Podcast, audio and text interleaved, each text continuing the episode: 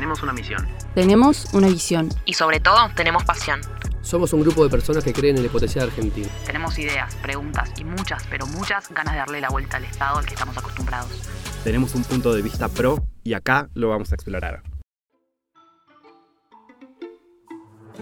Los países se manejan con un presupuesto. Presupuesto. Todos sabemos lo que es un presupuesto.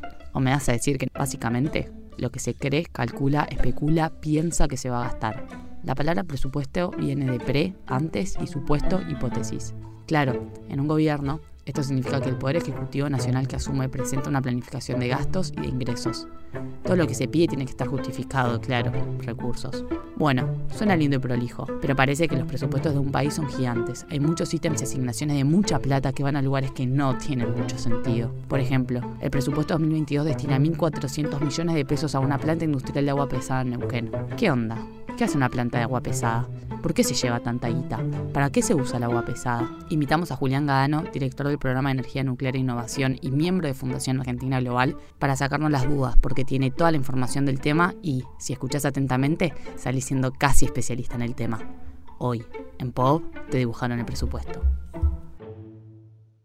Julián, ¿cómo estás? Bien, bien. Te quería empezar preguntando un poco cómo es que, primero, y puede ser medio tonta esta pregunta, pero ¿cómo es que se aprueba un presupuesto de este año a mitad de este año? Bueno, es una buena pregunta y vale la pena dedicarle un minutín a eso, porque el presupuesto es como la ley de leyes. O sea, es decir, en la Argentina el poder está dividido, más allá del poder judicial, el poder político está dividido en el presidente, en el poder ejecutivo y el Congreso. No en todos los países del mundo es así, los sistemas parlamentarios no es así, pero en la Argentina, en Estados Unidos, en México, en los conocemos como sistemas presidencialistas es así.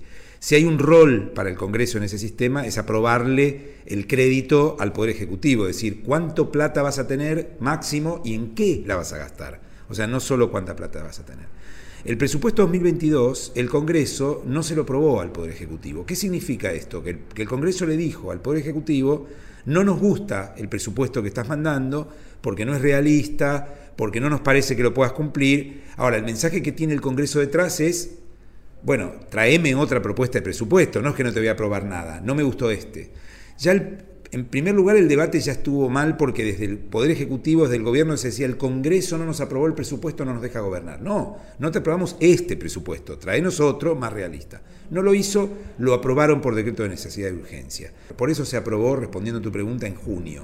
Porque el Fondo Monetario le exige al gobierno tener un presupuesto aprobado. Entonces el gobierno, que originalmente había decidido, trabajamos con el presupuesto del año pasado prorrogado, se autoaprueba un presupuesto por DNU, que es este al cual hiciste referencia vos. Vamos a entrar en los 1.400 eh, millones eh, destinados a, una planta de agua pesada ahora en, un ratito, pero antes me, interesa preguntarte si qué, qué, otros puntos, si hubo varios puntos que te llamaron la atención del presupuesto que decís desde tu lado, desde, desde tu conocimiento, desde todo lo que sería como manejo energético, em, que, te hayan llamado la atención. Como... Mira, a mí me parece sí, este, eh, me parece que el presupuesto, bueno, por supuesto, desde el punto de vista energético, el principal ítem que hay ahí son los subsidios. ¿sí? Los subsidios, no los subsidios a, la pobreza, no las, asignaciones tipo la UH, sino los subsidios a la energía, ¿sí? que son gigantescos. Es decir, que van a ser este año probablemente más de 11 mil millones de dólares. ¿sí? Bueno, eso vos ves el presupuesto e impresiona mucho, digamos. ¿no? Y después hay un montón de gastos. Acá hay una cuestión que es importante tener en cuenta cuando el gobierno arma el presupuesto, pone un montón de cosas que le piden de todos lados, o sea, de, diversos sectores del gobierno. Dice que sí, que sí, que sí. Después hay que ver si eso termina gastándose o no. Entonces, lo primero que uno ve en el presupuesto es que hay un montón de ítems que vos después decís, ¿gastarán en eso? No lo sé, digamos. Otra, por ejemplo, otra cosa que me llamó la atención, en el presupuesto, en este auto, presupuesto autoaprobado por el Poder Ejecutivo, donde el Poder Ejecutivo le dice al fondo, mira, tengo un presupuesto aprobado por mí mismo, ¿sí? Es buenísimo, digamos, funcionar así. che, mira un espejo, ¿puedo gastar todo esto? Sí, dale, gastalo. ¿Pero confías en mí? Sí, sí, tranquilo. Bueno, así es, digo, no, tenés presidente, tenés monarcas por cuatro años, ¿no? Eh, a pesar de lo cual no, le, no resuelven las cosas tan bien. Pero bueno, el otro elemento que me sorprendió mucho es que están los avales, y esto ya es directamente en un presupuesto autoaprobado delirante. El gobierno plan- planifica hacer una central nuclear con un crédito chino, ¿sí? Atucha 3. A nosotros nos parece una mala idea a esta altura del partido, era buena idea hace ocho años, era buena idea hace seis años, por un montón de razones que da para otra entrevista, es una mala idea, pero no importa eso. Para hacer la central se habla de inversión china. No es cierto, no es una inversión china, es un crédito chino, es un préstamo chino que la Argentina tiene que pagar con intereses. ¿sí? Como los chinos no le prestan a la empresa nuclear argentina porque no tiene la espalda para asumir un crédito de 8.300 millones de dólares, necesita avales del Tesoro. Esto es el Tesoro diciendo, che, yo respondo. ¿sí? Para hacer eso, el, ¿qué dice la administración financiera? El Estado necesita autorización del Congreso. Entonces, de nuevo, como el, como el presupuesto fue aprobado por DNU, el Poder Ejecutivo se pide a sí mismo, ¿me das los avales para, to- para tomar este crédito? Sí, dale, te los doy. Entonces, otro ítem relacionado con energía nuclear también en este caso es que el presupuesto aprobado por decreto de necesidad de urgencia por el propio Poder Ejecutivo le da la bala al Poder Ejecutivo para tomar un crédito por 8.300 millones de dólares. Cuando filosóficamente, en realidad, el que tiene que dar el aval es el Congreso, o sea, otro poder del Estado. ¿sí? Eh, en el presupuesto del que estamos hablando, eh, el autodeclarado, se destinaron 1.400 millones de pesos a una planta industrial de agua pesada en Neuquén. Primero, ¿qué hace una planta industrial de agua pesada? Bien, ¿qué debería ser? Porque ¿O qué aclaremos una ser? cosa, la planta no está en funcionamiento, digamos, ¿sí? Eh, y ahora vamos a hablar, si tengo tiempo, de este estar o no estar en funcionamiento. Argentina es un país nuclear. ¿Esto qué significa? Es un país que no tiene armas nucleares, ni nunca las tuvo, no es un país, una potencia militar, pero tiene energía nuclear para generar energía eléctrica, ¿sí? Es decir, entre el 8 y el 10% de la energía que se genera en nuestro país es de fuente nuclear. O sea, hay centrales nucleares, hay energía nuclear, fisión nuclear, un proceso, un fenómeno físico por el cual generas energía. La Argentina tiene tres plantas nucleares, dos en Lima, provincia de Buenos Aires, las Atucha, y una en Córdoba, en Balse. Argentina tiene una particularidad, es uno de los pocos países del mundo, no es el único, pero es uno de los pocos países del mundo que usa un elemento que se llama agua pesada como moderador de la reacción nuclear. ¿sí? La reacción nuclear para, digamos, la fisión nuclear para generar energía eléctrica actúa con un elemento que modera esa reacción, ¿sí? A diferencia de una bomba, que vos no querés moderar nada, digamos, ¿sí? Para decirlo de manera simple. La mayor parte de las centrales nucleares en el mundo usan agua liviana, o sea, agua destilada para moderar la reacción. Y uranio enriquecido al 5%. Esto es más proporción del material fisionable dentro del combustible. Nosotros no. Por una decisión que se toma en la década del 60, Argentina usa uranio natural, es decir, uranio no enriquecido, o sea, menos proporción de material fisionable, y agua pesada, que es un agua con una composición diferente, digamos, ¿sí? Deuterio, no importa, es un agua que no existe a nivel Nosotros y quiénes más usamos. eh, centrales de agua pesada tiene Canadá, tiene la India, tiene Rumania, tiene algunas poquitas China, eh, algunos otros países, pero todas las centrales de aguas pesadas, solo nosotros, la India, Rumania, muy pocos, ¿sí? Canadá. Eh, la decisión se toma en otro contexto, Guerra Fría, la Argentina no quería depender del uranio enriquecido que suponía que por la Guerra Fría se podía embargar o algo, entonces decidió, como Argentina no tenía capacidad de enriquecer uranio en ese momento, ahora sí, se decidió ir por el uranio natural que necesita otro moderador. No importa, agua pesada, que es un material, que es un elemento, que es un producto que vos tenés que fabricar. No existe el agua pesada normalmente, en, así como existe el agua, ¿sí?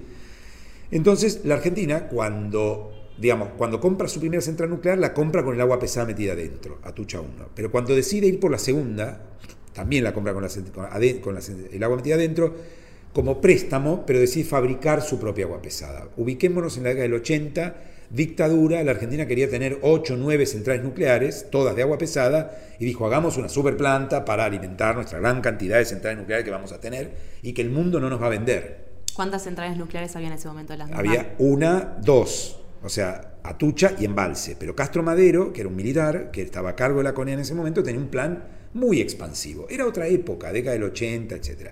Y la Argentina era mirada raro con el tema nuclear. ¿Sí? Digamos, los, grandes, los dos grandes temas que tuvo la Argentina en el gobierno de Carter, del presidente James Carter, demócrata de Estados Unidos, fue los derechos humanos, o sea, la violación del derecho, y el tema nuclear. O sea, para que te des una idea Mirá. de la importancia del tema nuclear. Como, che, este país de milico, gobernado por militares, ¿A dónde quieren llegar?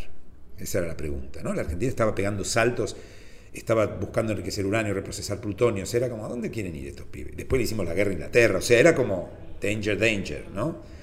De hecho, cuando sube Alfonsín, lo primero que le dicen es, vamos a charlar de un par de temas, ¿no? Nos calmamos con el tema de la Uno de ellos nuclear. era el tema el aeroespacial y nuclear, pero esa es otra película. Ahora, la Argentina toma en la década del 60, antes de Castro Madero, una decisión que tenía su lógica en ese momento, que era no dependamos del uranio enriquecido. Ok. No tiene ninguna lógica hoy, pero en ese momento la tenía. Castro Madero, como quería tener ocho centrales nucleares, dijo, vamos a hacer una planta de agua pesada. La planta, como todo en la Argentina, o muchas veces, lamentablemente pasa, se demoró muchísimo. Fue inaugurada en la década del 90, cuando el presidente era en la Argentina y el gobernador de Neuquén, porque la planta está en Neuquén, era Sovich. ¿sí? Ya entró mal, ¿viste? Entró mal a la cancha. ¿no? Es como cuando vos, digamos, eh, querés meter un defensor, lo haces trotar, que yo en el medio que el tipo está trotando, pedís el cambio, te hacen un gol. Querés meter un delantero, no un defensor, el tipo entró a la cancha sobrando ahí. Bueno, acá pasó lo- un poco así, porque la Argentina ya tenía achicado, de hecho Menem desmanteló el plan nuclear, o sea, la Argentina tenía dos centrales nucleares operando y una que había quedado medio construida, Tucha 2, que después se terminó, y una planta de agua pesada, y acá vamos al tema, que tenía una capacidad de producción de 200 toneladas por año. Vos pensás que el agua pesada no es un insumo, no es el combustible. Vos lo cargas una vez y ya está. Perdés 8 o 10 por año, digamos. ¿sí? Entonces, teniendo tres centrales nucleares, había dos en ese momento, pero asumiendo que Atucha 2 se iba a terminar, cosa que pasó, vos necesitas 18, 20 toneladas por año y tenés una planta que te va a producir 200. ¿sí? ¿Para qué queremos eso? No tiene sentido, digamos. Muy bien, se cargó a Tucha 2, ok, ponele, listo, terminada Tucha 2. La pregunta que hay que hacerse es para qué querés una planta. Y uno puede decir, bueno, para exportar. Nadie te compra el agua pesada. Los países que tienen centrales de agua pesada ya tienen stock. Como Rumania, por ejemplo, que tiene mil toneladas en stock. O Canadá. O fabrican su propia agua pesada, como la India, que tiene seis plantas. ¿Y el resto de los países que no produce agua pesada, por qué no compraría? porque no tienen centrales de agua pesada. Tienen centrales de uranio enriquecido y agua liviana. Y el agua pesada no se usa para otra cosa. En una época se usó como trazador médico, pero ya prácticamente no tiene mercado. Y si lo tienes dos toneladas, tres toneladas. Entonces nosotros tenemos una planta enorme para el tamaño argentino, en un mercado que no compra, ¿sí? que ponerla en marcha tiene su costo, digamos. Pero vamos a decir algo. Cuando nosotros tomamos el gobierno, el 10 de diciembre de 2015, y hacemos un inventario de lo que tenemos, vemos que tenemos la planta de agua pesada parada y totalmente abandonada. ¿sí? La planta hacía un año y medio que no producía. Tenía 400 trabajadores y no producía. ¿sí? Había producido la necesaria para Tucha 2 y estaba parada. El gobierno anterior, el gobierno de Cristina Kirchner, la había parado porque no tenían, no la necesitaban. ¿Las En- plantas únicamente se utilizan para eso? ¿No tienen como Ah, ningún otro no, tipo de en otra época tenían un uso médico, ya no lo tienen. ¿sí? ¿Médico? Sí, como trazador médico en, en tratamientos de cáncer. Mirá. Sí, sí, pero como te decía, muy poquito, no 200 toneladas. ¿sí? Pero para, hay otro problema además. Primer tema entonces, para sacar un mito, nosotros la planta la encontramos parada, porque después empiezan el desmantelamiento del macrismo. La planta estaba parada y estaba parada porque no tenían agua aquí, no tenía a quién venderle, no necesitaban las centrales argentinas y no necesitaban. Nosotros la pusimos en marcha. Invertimos 100 millones de dólares durante todo el 2016 para ponerla en marcha. ¿Por qué la pusimos en marcha? Una sola línea pusimos para que produzca 100 toneladas. Porque la planta no solo estaba parada, sino que le debía agua pesada a la CONEA y a Nucleoeléctrica Argentina, que es la empresa que opera las centrales nucleares. O sea, había cobrado el agua y no la había entregado. Entonces nosotros decidimos ponerla en marcha A dos organismos que ya la habían... que ya le habían pagado, exactamente. Entonces nosotros decidimos ponerla en marcha, invertir el dinero para ponerla en marcha, para que pague sus deudas, o sea, para que entregue el material que ya había cobrado, y para hacer un stock mínimo de 4 o 5 años. Y a partir de ahí empezamos un desmantelamiento ordenado de la planta, bajándole el personal de manera gradual para que lo pueda absorber al personal otras industrias, vaca muerta básicamente, ¿sí? y la llevamos a 85 personas. En el medio intentamos, en un trabajo conjunto con la agencia de inversiones, durante 2019, eh, entregar la planta al sector privado para que pueda fabricar fertilizantes, porque con la misma tecnología se puede reconvertir la planta. Se fijaron que era lo que más hacían por ahí match. entre Exactamente, lo que teníamos y lo sí, que exactamente. Hicimos un estudio técnico, contratamos a, una, a, un, a un grupo experto para que hiciera un estudio técnico. No fue posible en ese momento porque en ese momento el precio del fertilizante era muy bajo y el precio del principal insumo, que es el fertilizante, que es el gas, era muy bajo. Entonces no podíamos competir con los dos grandes exportadores, que son Rusia y Qatar. ¿Y ahora? Ahora cambió todo. Ahora Rusia está fuera del mercado, Qatar no abastece, ¿sí?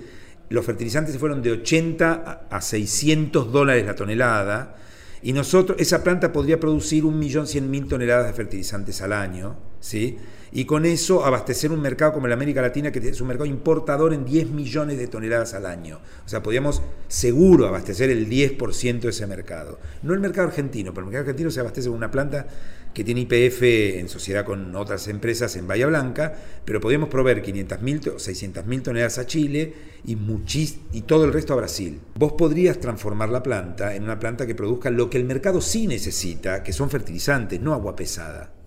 Sí, sí, estamos vendiendo caramelos de chocolate cuando todos están pidiendo dulce de leche. Como Exactamente, todo lo. Y exactamente. estamos aparte decidiendo invertir en, en eso también. Sí, que aclaremos algo, los 1.400 millones de pesos que están en el presupuesto no alcanzan para reactivar la planta. Entonces, o van a tener que, o van a haber tirado 1.400 millones de pesos, o van a tener que poner bastante más. Los cálculos que nosotros hacemos lleva el- la inversión necesaria a 10.000 millones de pesos. 10.000 millones de pesos para fabricar algo que nadie le va a comprar a la Argentina y que la comisión, las actuales autoridades de la Comisión Nacional de Energía Atómica dicen, bueno, no, porque vamos a producir agua pesada, orgullo nacional, bla, bla. ¿Que quién te va a comprar, hermano? Vas a tener que hacer una central nuclear, o sea, poner el carro delante del caballo. Digamos, yo vendo leche. No, mira, no, leche, ojalá leche, no sé, no importa. Yo vendo jugo de limón, ¿sí? No, pero mira, el mercado de jugo de limón está totalmente saturado. Bueno, hagamos yo. cuatro plantas de tortas de limón para que yo pueda vender mi jugo de limón. A O sea, mí mismo. A mí mismo, ¿sí? Entonces, vos fíjate, el Estado invirtiendo 10 mil palos, ¿sí? Para vender agua pesada al propio Estado, que no se sabe muy bien para qué. Ahora dicen que van a comprar, vos pensás que la, la Argentina necesita de acá hasta el fin de la vida útil de las centrales nucleares aproximadamente unas 400 toneladas de agua pesada, ¿sí? Estoy siendo generoso, pero ponele. O sea, tendríamos que perder mucha, tre- entre 300 y 400, dos años de producción de la planta. O sea, vamos a abrir una planta para que produzca dos años y después volver a cerrarla. Y en el medio gastamos 10 mil palos. Además, en el mercado hay, sobra, hay, hay oferta de agua pesada, porque hay más agua pesada que lo que se necesita. De hecho, NASA con esta gestión compró alrededor de 250 a 300 dólares la tonelada. La planta no puede vender a menos de 700. O sea, casi al triple de lo que se consigue en el mercado internacional. Entonces el Estado pondría 10 mil palos para después el Estado gastar 140 millones de dólares en comprarle la planta en la que le puso plata. ¿sí? ¿En cuánto tiempo podríamos eh, estar usando las plantas para todo el- lo que explicaste con los fertilizantes? Si nos movemos rápido, en dos años esta planta puede estar proveyendo. Vos pensás que, como te decía, el mercado latinoamericano es importador en 10 millones de toneladas al año y la planta puede producir un millón cien mil.